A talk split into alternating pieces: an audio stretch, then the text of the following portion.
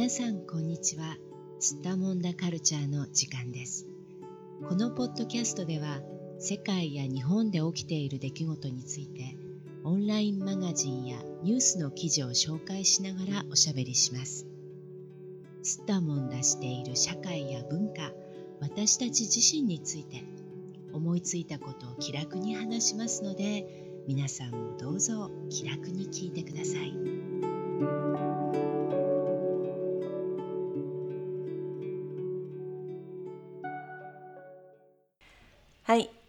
今回は日本人は昔から働き者知ると深い江戸の労働という記事を話題にしながらおしゃべりしていきたいと思います。それでは今日も東京の小雪さんどうぞよろしくお願いします。はい、お願いします。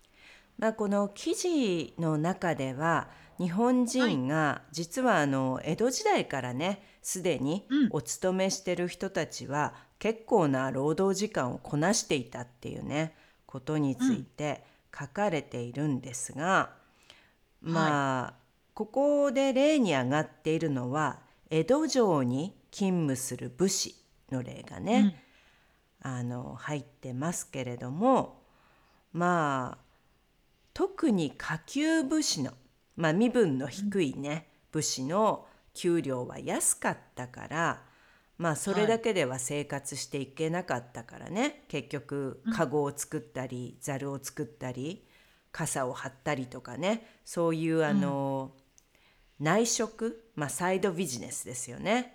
これをはい。やらないと生活していけなかったから結局あの、休みの日自体は実は多かったんだけどそのサイドビジネスで忙しかったのでなかなかあの、実際の休みはなかったっていうねことが書いてありますけれど。はい。まあどうなんでしょうねあのこれお勤めの人の話ですけれども江戸時代の人ってみんな本当に忙しかったんでしょうか？どう思いますか？あの、そうとも限らないんじゃないかと思います。うんうんうん。あの、お勤めの、例えば武士の人たちとか、うん。あとは、えっ、と、商人、うん。えっ、と、ビジ、なんつったらいいんですか？お店の？うん。まあ自分でお店をねやっている人たちね。はい。はい。で、その人、そこで働いている人たち、従業員の人たちは、あ、まあこの勤めてる記事にも人ですよね。まあその家主じゃなくって、まあそのお店で働きに来てる人たちですよね。うん。はい、は忙しいんですよね。この記事にもそんな風に書いてありますけども、うん。はい、でも、あのー一方で雇われていない人、例えば職人さん、うん。大工さんとか、うん。あと壁をこう塗ったりする左官屋さんっていうん。うお仕事があるんですけど、うん。そういうお仕事の人とかは、意外と、あのー余裕のある働き方をしていたみたいですね。ああそうなんですか。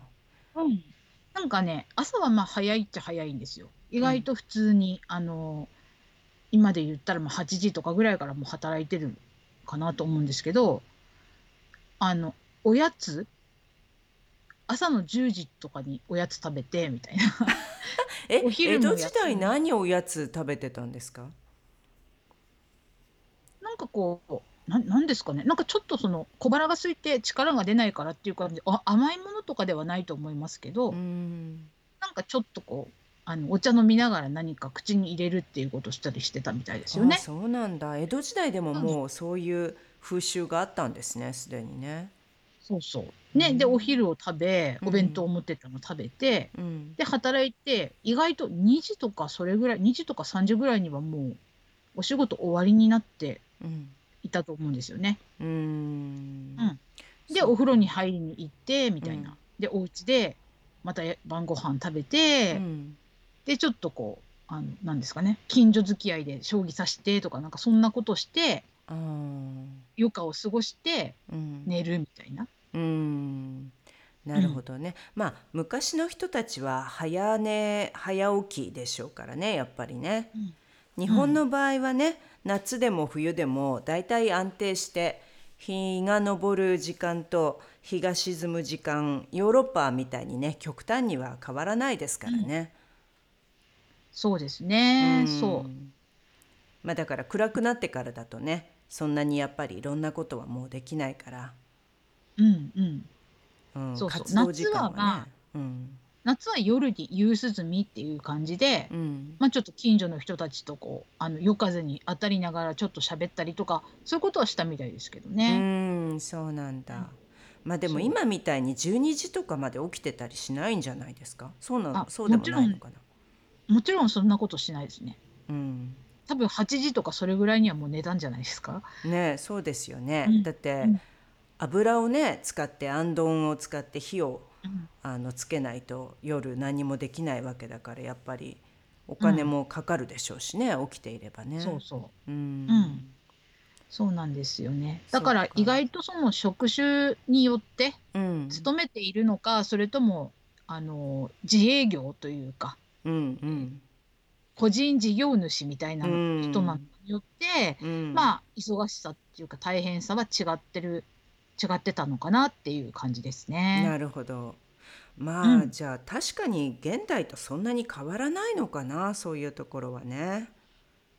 そうですね。まあでも現代でじゃああのこの記事ではその江戸時代の次の時代ねあの、明治っていう時代になるんですがこのはい明治時代ここで例に上がってるのはその1873年にはっていうふうに書いてますが、この1873年でも午前9時から午後3時、うんまあ、もしくは4時までの勤務っていううんことででどんどん労働時間は伸びてってるんですよね。このあの公の労働時間ってことですよね。このうん。お勤めしてる人たちの労働時間っていうのがねそうですね、うん。そういうことになります伸びていっね。てて。でもまあうん。最初はやっぱり2時とか3時だったんですよね。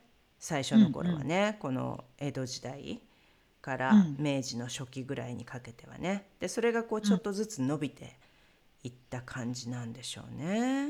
うんうん。うーん。まあでですもね。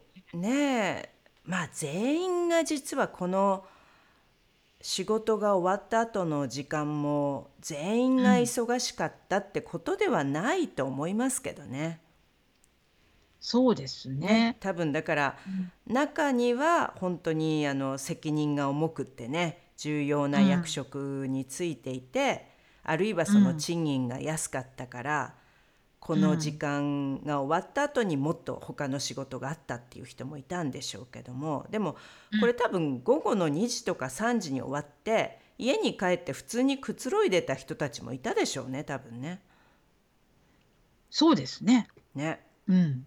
ううん。ん、だから全員そうがなんか思うとうん。うん、そう思うとあの現代よりは、まあうん現代の日本社会よりは余裕があった、心に余裕があったかもしれないね。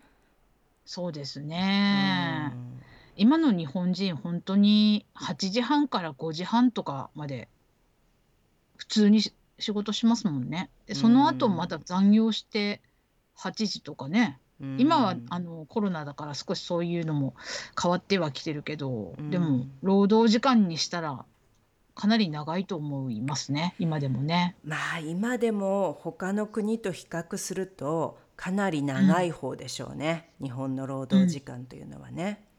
う。うんんやっぱりそこが嫌だって言って日本の会社に就職したくないって思ってる方もね結構いらっしゃいますもんね、話を聞くとね。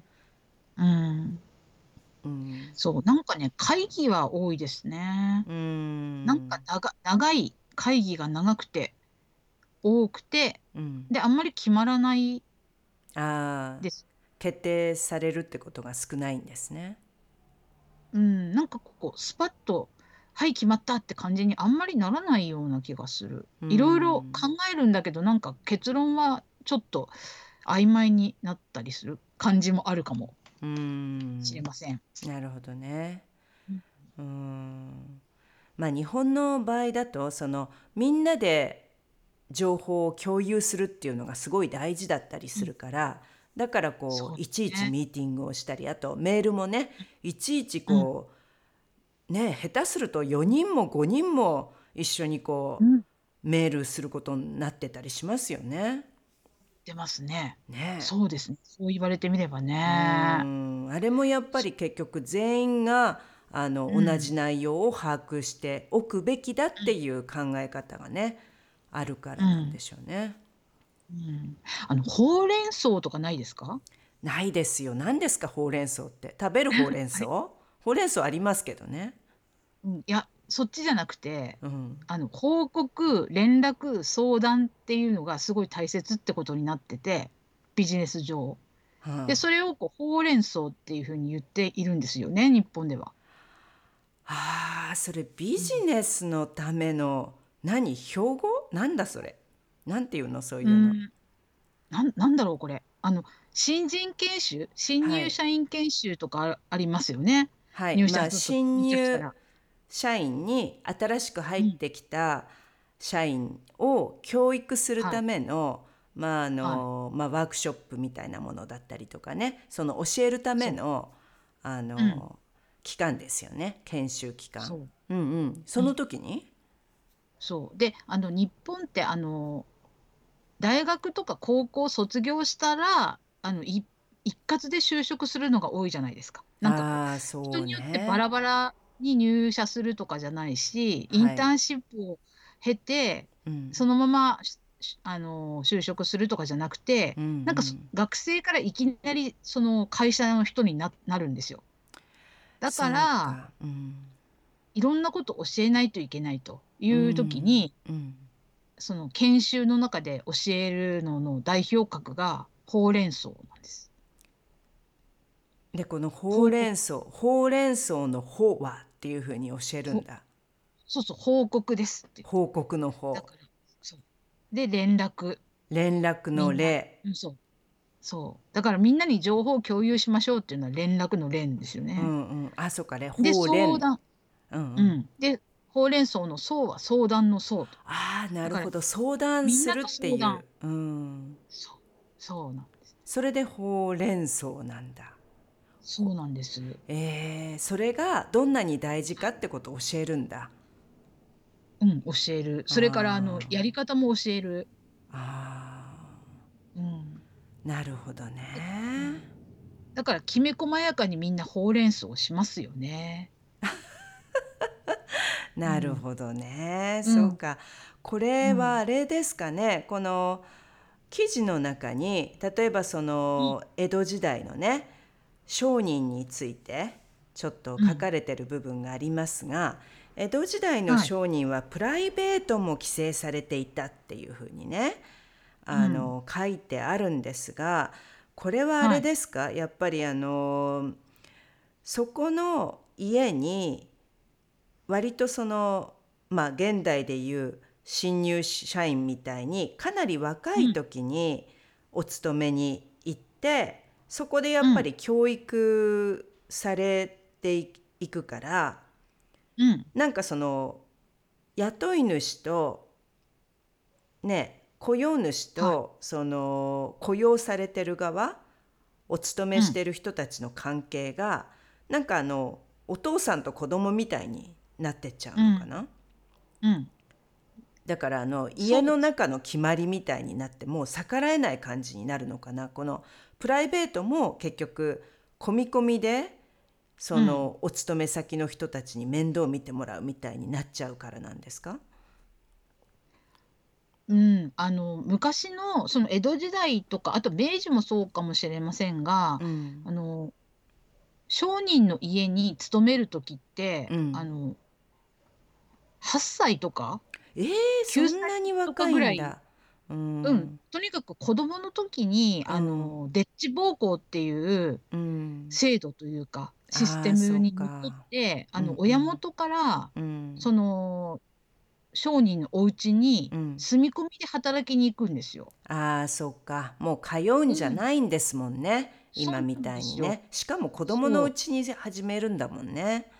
そそう。で、うん。お給料とかも本当にもらえなくて最初は。うん。あのおあのーそこに住ませてもらってごうん飯食べさせてもらって、うん。まあ、読み書きとかを教えてもらいながらまあそろばんも教えてもらって、うん。それでこう一人前のこう商人になるようにこうね教育されるわけなんですよね。うん。うん。だからあの、まあ、そういう意味ではさっきやこさんがおっしゃったように、まあ、そのお店のあの番頭さん、うん。えー、と社長の次に偉い人みたいな人ですかね、うんうん。そういう人が、まあ、マネージャーみたいな人なんだ。うん、マネージャーみたいな人ですね、そういう人があのすごく厳しくしつけをして、うん。まあ、時にはその、えっと、商商家の一番偉い社長さんのような人もうん。その厳しくしつけをしてその子たちを、まあ、一人前に育て上げるという感じですね。うんうんうんだからやっぱり子供だしそんなにこう自由にさせていたのではうんねものにならないから、かなり厳しくいろいろなことをあの制限したりとかしながらうん育てていいいくという感じだったんだと思いますう。んうんでこれが多分現代の日本社会の一般企業にもうんなんとなく受け継がれてるところがある感じですよね流れとして。うんうん、そうかも。なんかあのやっぱりこうご恩を受けてずっと、うんあの働かせてもらってえー来るわけですよね。うんでそのなんか一人前になった暁にはそのお店の中であのそれこそマネージャーにしてもらったりとか、うん。あとは別のお店を持たせてもらえるようになったりっていう風になるから、うん。その忠誠を尽くして一生懸命働くことによってまあね自分のメリットにもななっていくんですよね。でそれがそのサラリーマンになっても似たような感じ？会社と自分との関係が？うん。っていうのが長いこと続いてきてたかなって。うん。うん。うん。現代までね大体いわゆる大企業と言われるような会社の場合は今でうん。もほとんど同じような流れですよね。まあ昔は8歳とかね9歳10歳の子供の時から、まあ、引き取られて育てられて、まあ、その家をまあ担うようなねこううん。重要な役割が務められるようにこう育て上げられていくんだけども今も実は大学卒業したばっかりの若いあの人たちを会社が、うん。まあ教育するところからね結局家にこう入れて、家のこう家族の一員みたいにしてでそこでこう、いろいろその家のまあしきたりうん。そこのルールですよね。それぞれのうん。会社のルールを教えていってで育て上げて一人前にさせて、でゆくゆくはその、まあ、会社をさらにこう発展させるために努めてもらうみたいな、そんな考え方がまあ少なくてもやっぱりこれまでの日本社会ではうんすごく、まあ誰も面と向かって言わなくともそういうこう社会的な流れみたいなものが自然にあったんですよねやっぱりね。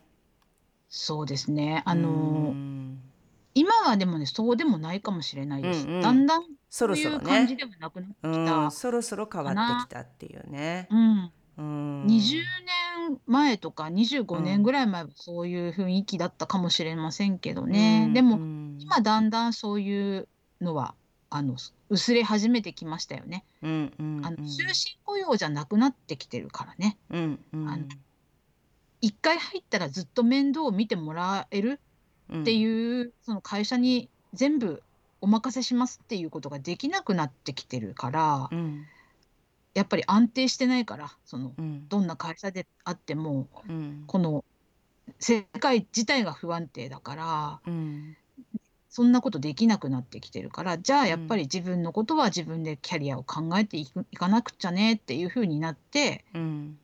うん、会社もまあ労働者も意識は変わってきてると思いますけどうんね。うんうん。うん。そうですよまあ、全部ね。じゃなくてうん。うん。まあそうするとやっぱりこの記事の中でもねサラリーマンっていうものが日本で誕生したのは第一次世界大戦後の、まあ、うん大正時代1920年代だっていうふうに書いてありますけれども、でこの当時の勤務時間は9時からだいたい4時か5時ぐらいまで。でこれはあの当時の日本としてはまだまだ少ないあの人たちだったからね。サラリーマンっていう形で企業にあの勤めることができる人たちっていうのはむしろその農業とか他の商業をしている人たちにとっては憧れの的だったっていうふうにね書いてありますが、でまあこれが第二次世界大戦後に1947年に労働基準法によって1日うん8時間労働っていうふうにね決められたと。で1965年に松下電器ですね。はい。この、まあ、現在ではパナソニックという名前になってますがこの松下さんのねところが週休2日制を導入したと。うん。うん、でまあこの辺りからその高度経済成長期っていうふうにこうだんだんなっていってでこの時から、あの平成に入っていわゆるそのバブルの崩壊っていうね日本経済が一回その、まあ崩壊してしまう時期あたりまでは、まあやっぱり同じようなね流れがこううん続いていて、でその後でちょっとずつねやっぱりこの会社と個人との関係性っていうのがね、今までと全く変わってきたからそこであのうん考え方がちょっとずつちょっとずつ変わってきたんでしょうね。そうですね。うんはい。まあそれでもでもねあの労働時間が長いっていうのがまだまだね、当たり前みたいになってる日本ですけどね。どうなんでしょうね、最近日本は。どうですかコロナ禍で。どんな風に変わってきてますかね。なんか身近な人見ててもねう、ん、労働時間は減ってないですね。あ。本当に？そうですか。うん、まあ会社にもよるのかもしれないですけどね、うんお家でもすごい働いてますけどね、私の夫なんかうん見ると。うん。そうなんだ。うんなんか休ん、なんか、なんですかね、机から立てばいいのになって思いますよ。うん。ずっと座ったまんまですから、うん。会社より歩かないでしょうね、きっとね。うん。なるほどね。まあよく今問題になってることの一つにね、リモートワーク疲れとかっていうのもね挙げられていて、結構あの逆に本当に仕事が増えたりとかストレスが溜まったりしてるパターンっていうのもうん一方ではあるみたいですよね。うん、でもね、かと思うとね、うん。あのワーケーションっていうのもすごい流ああ行っていて、そうね。前にもねちょっと言ってましたよね、ワーケーションね。そうなんですよね。うん。あの、本当にこう、ちょっと3泊4日ぐらいで、あの、リゾート地とかの、まあ、別荘みたいなところに行って、うん。まあ、そこでちょっとテニスしたり、ゴルフしたりとかちょしながら、うん。まあ、仕事も、その、えっと、合間合間にやるみたいな、うん。そういう感じでお仕事してるような人もいたりしますね、身近うに。んうん。うん。なるほどね。まあ労働時間長いとあんまりね遊ぶ暇がないかなと思うんですが本来この秋っていうのは、あのレジャーシーズンですよね。うん。行楽シーズンだと思うんですが、どうでしょう、今の日本人はどういうふうにしてこの行楽シーズンを楽しんでるんでしょうね。うんまだ緊急事態宣言が、うんあ日本の多くの都道府県で出されてるまんまなんですよ。うんはい、コロナがまだあの収まらないから。うんうんなのであんまりどっかに行こうみたいな遠くに行こう旅行だみたいな人はあんまりいないかも。ああそう知れませんかまだねやっぱりねコロナ禍の影響でねでどうやってみんな気晴らししたりとか、ねそうやってこう楽しいイベントを作ってるんでしょうね、今はね。なんかねもう本当に身近なところで楽しむことをみんな考えていると思うんです。うんはい、なのであの例えば子供がいるお家だと、うんお家の中にテントを張ってキャンプとかね。かわいいですね。うん。うん。うん。なんかへえ。本当にお家の周りで、ちょっうん。となんか楽しいことをかんね、やって、あの、楽しめたらいいねっていう風にみんな工夫しながら、なんか一生懸命やってるんじゃないかな。そううん。か。まあ、ごっこ遊びがね、日本人好きですもんね。こうん。う、まあ何かの様子とかを真似て、うん。まあそういう気分を味わうみたいな遊び方。うん。ううん。ん。他にはどういうのがありますか？うーん、あとなんだろう。あの、あ、私がやってたややつとしては、あの、お家の中でお弁当を作って食べたり。ああ、もう、でも面倒じゃないですか。わざわざお弁当を作るの。自分の家で食べるのに。そう。あの、私の分だけじゃないですよ。家うん。族の分もみんなあ、作すごい。るんですけうど、ん。それは楽しいですけどね。ああ、そっなんか。かウキウキししながら、ちょっとおう弁当をん。作ってきれいに詰めて、ああ、そっそれでか。食べる。うん。なるほど。まあじゃあ、うん。やっぱりちょっと、すごくちっちゃいけど、まあ小さうん。いイベントっていう感じで、ちょっとこう日常うん。から出るような感じですかね。いつもやってるこそうです。ととちょっと違うことをやってみるみたいな。うんう。うんん。そうう。んそんなうん。感じですかね。うんうん。はい。なんかあえ。てやるのがいいですよね。そういうあの 手間がかかる。ああ、そうか。うまあね、ん。あの手間を惜しむと実は楽しみも減りますからね。うんう何ん。でもね。ある程度う。こうん一生懸命やんないと面白くなんないからね。うんう物事ってん。ね。うん。そうか。なうん。るほど。まあじゃあまだねコロナ禍で大変だと思いますが、ぜひあの行楽シーズン楽しんでください。小雪さんもね。はい。楽しみたいと思います。何やろうかな。あ、明日はお月見の日ですね。あ、そういえば。そうなんだ。はい。中秋の名あ月、あ、明日。もう。ね、あっというう間ん。ですね、一年ね。ね。うん。そうかそうか。じゃあまたお月し、お月見しますか、今年も。そう。はい。うししまん。しょう。はい。団子を作らなきゃ。そうですね。はい。じゃあとりあえずお月見をして、あのちょっとね俳句でも作ってうんうん。楽しんでください。はい。ありがとうございます。はい。今日もどうもありがとうございました。はい。ありがとうございました。世界のどこかで聞いてくださった皆さん、ありがとうございました。それではまた。